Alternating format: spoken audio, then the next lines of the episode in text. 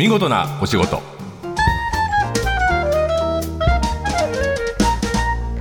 出版社マガジンハウスの編集者西田善太です。この時間は見事なお仕事。企業の中の人に直接お話を伺い見事な取り組みや新情報をお届けする番組です。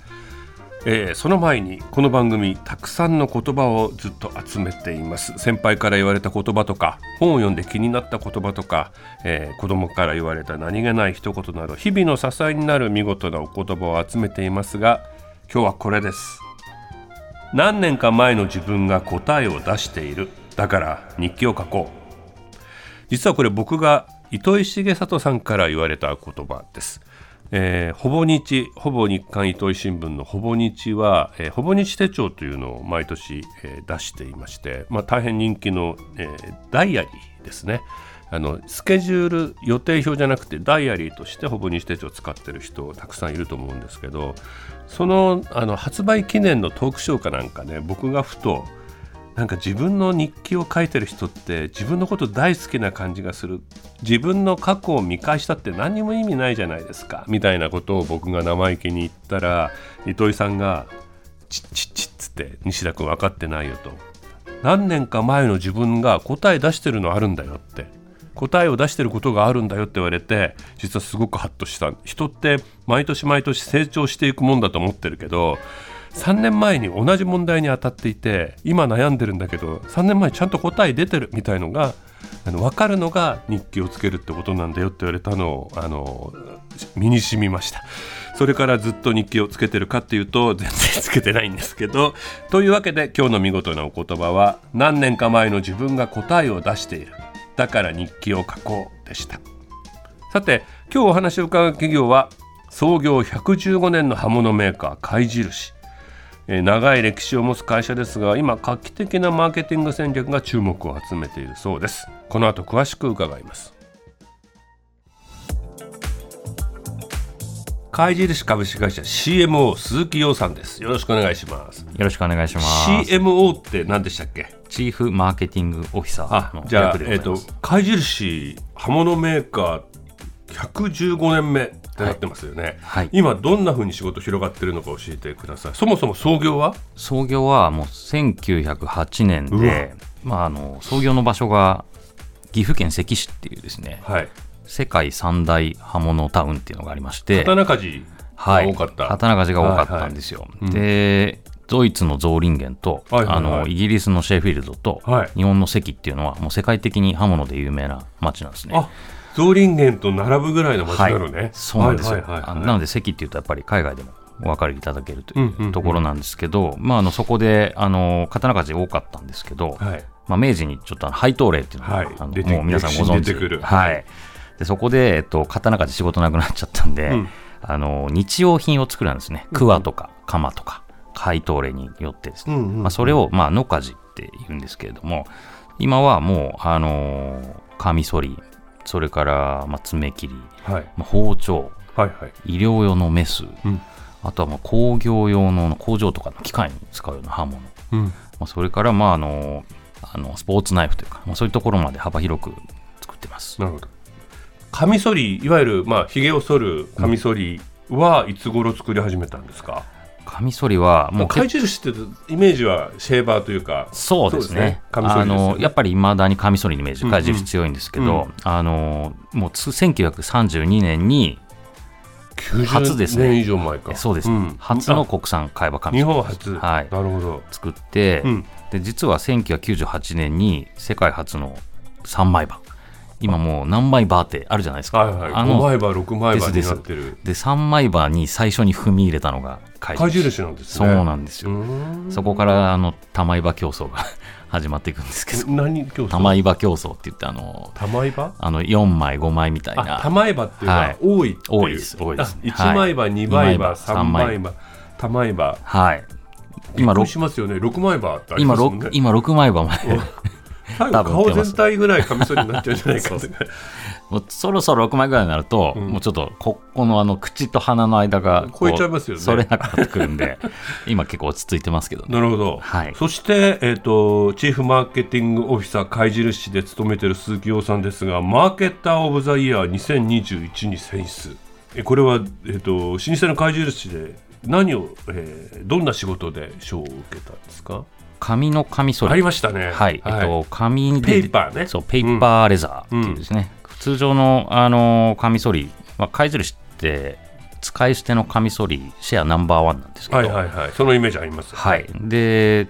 やっぱりどうしてもプラスチックがあの多いです、ね、多いので、うんうん、今脱プラスチックっていう動きがすごく世の中的に盛んだったので、はい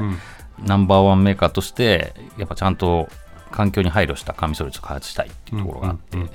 そこであの98%プラスチックを削減した紙のハンドルでできたカミソリを、はい、まあ、あの製作して、まあ、の世の中に送り出した。これちゃんと販売したんでした販売してます。今も？今も。あそうなんドラッグストアとかで、はいはいはい。脱プラですね。脱プラですね、うんうんうん脱プラと、まあ、通常使わないその紙っていう素材を、うん、まあ、水場で使わない紙っていう素材をですね、ねうん、あの組み合わせて、まあ、かなそれは、えーと、何回1回こっきり？えっと、4回まで使えます。えはい、はい、多少の濡れには強い多少は使っていただけ段ボールっぽい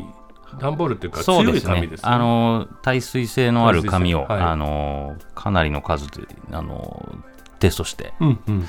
でこれでいけるだろうっていう形確かにあのプラスチックのこう 10, 10個入りみたいな使い捨てだとちょっと、はい、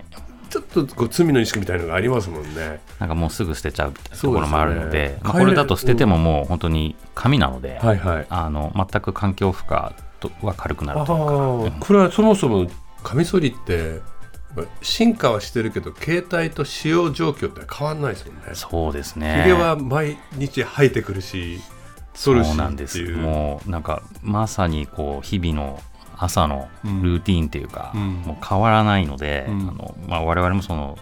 変わってはいないんですけれども、うん、徐々にやっぱりその地球に優しくっていうところはやっていきたいっていうところと、まあ、もう一個紙の良さがあってあの、紙ってあのプラスチックだと色を染めたりするじゃないですか。はい、紙はあのプリントすればいいんで、うん、いろんなデザインが作れる。模様もつけられるし、はい、印刷すればいいだけ色もつけられるし。っていうところでちょっとカラフルなカミソリとかコラボレーションとかがしやすくなるっていう。女性も使いやすいっていう、ね、女性も使えますね、はい、さてその鈴木さんが実は去年新しいブランドをリリースしました。今目の前にあります、はい、AUGER でオーガー。はい。オーガーです、かっこいい黒を基調とした貝印の、えー、爪切りもあればシェーバーもあればこれは、えー、どっから始まった何を掴み取ろうとしたブランドなんですか？オーガー。はい。オーガーはあの一応去年の3月にデビューしたまだ貝印の中では新しい1年ちょっとです、ね、ブランドなんですね、はい、で貝印もなかなか新しいブランド出してなかったんですけれども、うん、もう13年ぶりにこのラインナップ揃えたブランドとしてこう出すというところで、はい、まずはまあ我々の一番の強みっていうねカミソリですね。そうですね、全く新しい新波体を開発してしまして、はい、でそこを起点に実はカミソリはカミソリで、うん、あの競合他社がいるんですけどねたくさんね。でもその競合他社で爪切りとか毛抜きを作ってるとこないんですよ。ない確かに。なので僕らはこうちゃんとカミソリを含む一連のこうグルーミングツールっていうところを、やっぱり出せるのって貝印だけなんで、はい、まあ、それをちゃんと体現した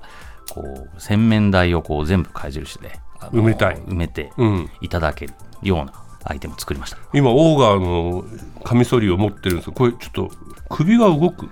そうです。これが新しい波体の特徴でして、はい、え波体自体に首振り機能がついてるんですよ。波体あつまりこれが刃ですね。刃の部分に首振り機能がついてるあ本体じゃなくて他の方ってハンドルの方についてるんですけど、ね。はい、なんでこれがあることで、あのーうん、もう歯自体がこうぐりぐり動くっていうようなことを、ね、あの実現しまして、うん、でさらにとそのレバーがあると逆反りがしやすいんですよ、うん、通常持ち替えちゃうんですけど、はい、あのー、通常こうやって反る人とか、はいはい、こうやって反る人多いんですけど、はいはい、こうやってっていうのは逆から、ね、逆さまにして、ね、逆反りで反るときに、あの持ち替える人が多いんですけど、はいはいこれだとあの首の角度を変えられるんですね。変えられるんでこのまま反れる本当だ本当だ本当だ。ヘッドの部分がワンタッチでこうのけぞるように、はい、角度がつくんですけど、そっか。こう顎の下をいわゆる逆反り逆反りするときに手を持ち帰る必要がないってことですね、はい、ほんの小さなあの工夫だとは思うけど実は毎日やってると持ち帰る時にね結構面倒くさかったりするからね。もう慣れちゃってますけど、うん、実はもっと楽になるんじゃないかなっていうところであの、はいはい、逆ぞり機能、うん、で大体逆ぞりはあの刃の当て方がやっぱり角度として急になるんで、うん、あの推奨してないところ多いんですけど、ね、あの傷つける可能性もあるしね、はい。うん、なんでこれをもう逆ぞり推奨です。なんで、逆ぞりしてくださいとですね、はい、あの、うん、そういうカミソリになってます。なるほど。これは、はい、えー、このオーガーと名付けたその心は？オーガーっていうのが、その螺旋状の刃物っていう意味があるんですね、いわゆるドリルのような。はいはいはい、でもう一つオーガーシェルっていうとこう巻き貝渦巻き貝っていう、貝印の刃物っていうところで貝印につながる、はい、で我々にしか出せないブランドとしてこれを生み出したんで、うん、あの基本的に我々がにしかつけられないような刃物の名前を付けようということで。うんうん、はい、であと既成概念にちょっと穴を開けたいっていうところもあって、うん、まあ、あの基本的にドリルのような刃物というようなところで名前つけました。なるほど。はい、オー改めて、えっと、品物のラインナップを紹介していただくとまずシステムカミソリがあって、はい、あとですね爪切りが。爪切り何種類かありますね、3種類ほど、はい、あのラインナップして実は爪切り大事です。ね。ありがとうございます、うん、爪切りって本当いい爪切り使ってるともう気持ちいいんですよ、ね、戻れないです、ね、はい戻れないです、はい。大体爪切りってあの言い方悪いですけどおばあちゃん家にあったものをずっと使ってるみたいな。ですです。でそういう形じゃなくてやっぱりしっかり選んでもらいたいなっていうのもあってあの3つの価値基準で3つあの爪切りをしてまして爪やすりそれから、まあ、あのハサミ2種類、はい、あとおしゃれハサミってやつね。はい、眉毛切るやつと、はい、あの鼻毛切るやつ、はい、それから、えー、毛抜きですね、はい、でコームがあってあのー、最近あのターバンと、はい、あのタオルもリリースしてます、ね、ヘアターバンカチューシャとかね。はい、カチューシャもあります、うんうんうん。へえ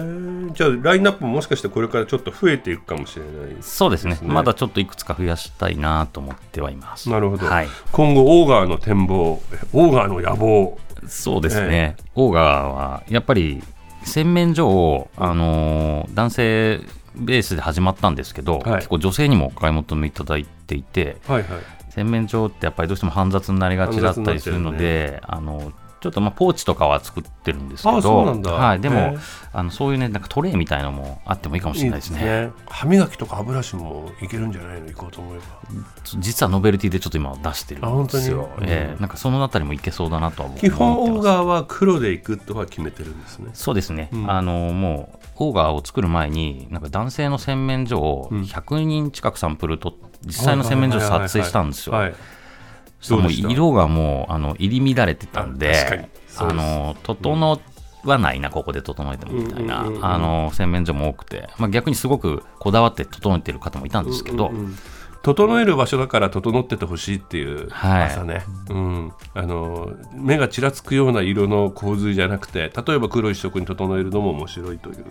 ことですね。はい、はい、オーガー楽しみにしてます。そしてちょっとシェーバーもらっちゃった、ええー、明日からぜひすげえカミソリ負けしてたんですけど、そんなことはないです。そんなことはきあの綺麗にできると思います。今日は怪印株式会社 CMO 鈴木洋さんにお話を伺いました。ありがとうございました。ありがとうございました。放送の内容は番組ホームページで順次公開していきます。見事なお仕事また来週お会いしましょう。